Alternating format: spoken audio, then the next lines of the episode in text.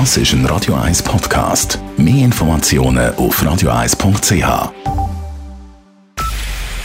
Es ist 9 Uhr. Radio 1, der Tag in 3 Minuten. Mit der Elena Wagen.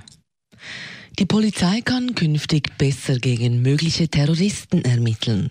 Mit Maßnahmen wie einer Meldepflicht auf dem Polizeiposten, Arealverboten und Hausarrest auch für Minderjährige darf künftig gegen potenzielle Attentäter vorgegangen werden.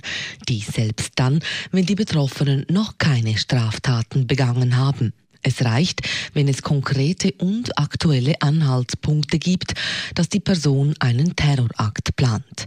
Die eidgenössischen Räte haben dafür heute die letzten Differenzen im Antiterrorgesetz beseitigt. Damit darf die Bundespolizei FEDPOL künftig auch verdeckt in sozialen Medien gegen mögliche Terroristen ermitteln. Der Kanton Zürich will den Bau des Brüttener Tunnels nutzen, um in dessen Nähe zwei neue regionale Velorouten und eine neue Busspur zu bauen.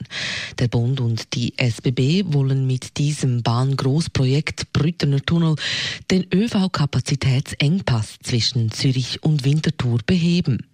In diesem Zusammenhang plant der Kanton die Realisation einer Veloschnellroute in Wallisellen sowie eine Hauptverbindung in Dietlikon und Wangen-Brütisellen. Zudem soll es eine neue Busspur in Bassersdorf geben. Die Volkswirtschaftsdirektorin Carmen Walkerspäh betonte heute vor den Medien, wie wichtig dieses Projekt ist. Man kann es ein bisschen profan sagen. Ich glaube, es geht um nicht weniger als das bis heute umfangreichste und grösste Veloprojekt, das der Kanton Zürich je gesehen hat. Der Regierungsrat beantragt beim Kanton einen Objektkredit in der Höhe von rund 73 Millionen Franken. Das Geld soll dem Straßenfonds entnommen werden. Gegen diese Kreditvorlage ist noch das Referendum möglich. Der unter dem Namen Hanf Uli bekannte Politiker ist tot. Hans-Uli Flückiger, wie er mit bürgerlichem Namen heißt, ist im Alter von 62 Jahren an Krebs gestorben, wie die 20 Minuten berichtet. Das Zürcher Stadtoriginal hatte sich zeitlebens für die Legalisierung von Cannabis eingesetzt.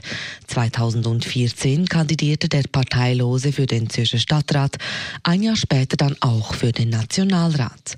Hanf Uli war an Kehlkopfkrebs erkrankt.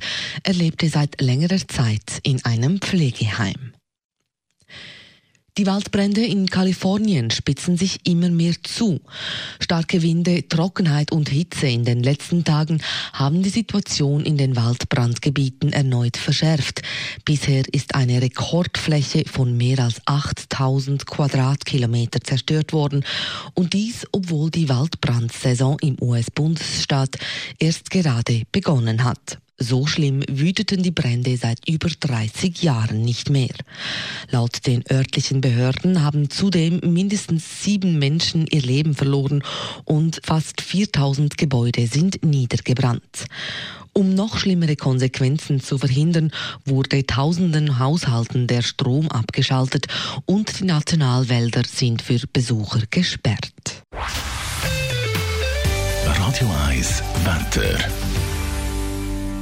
Wir haben eine klare Nacht vor uns und entsprechend kühlt es auch rasch ab. In der Nacht auf bis zu 9 Grad. Morgen Morgen hat es dann zuerst noch ein paar wenige frühe Nebelschwaden.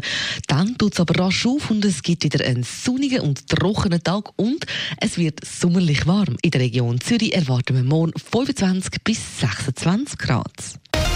Das war der Tag in 3 Minuten.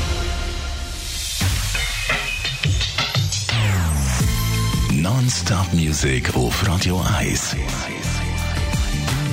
Die besten Songs von allen Zeiten. Non-Stop. Radio 1.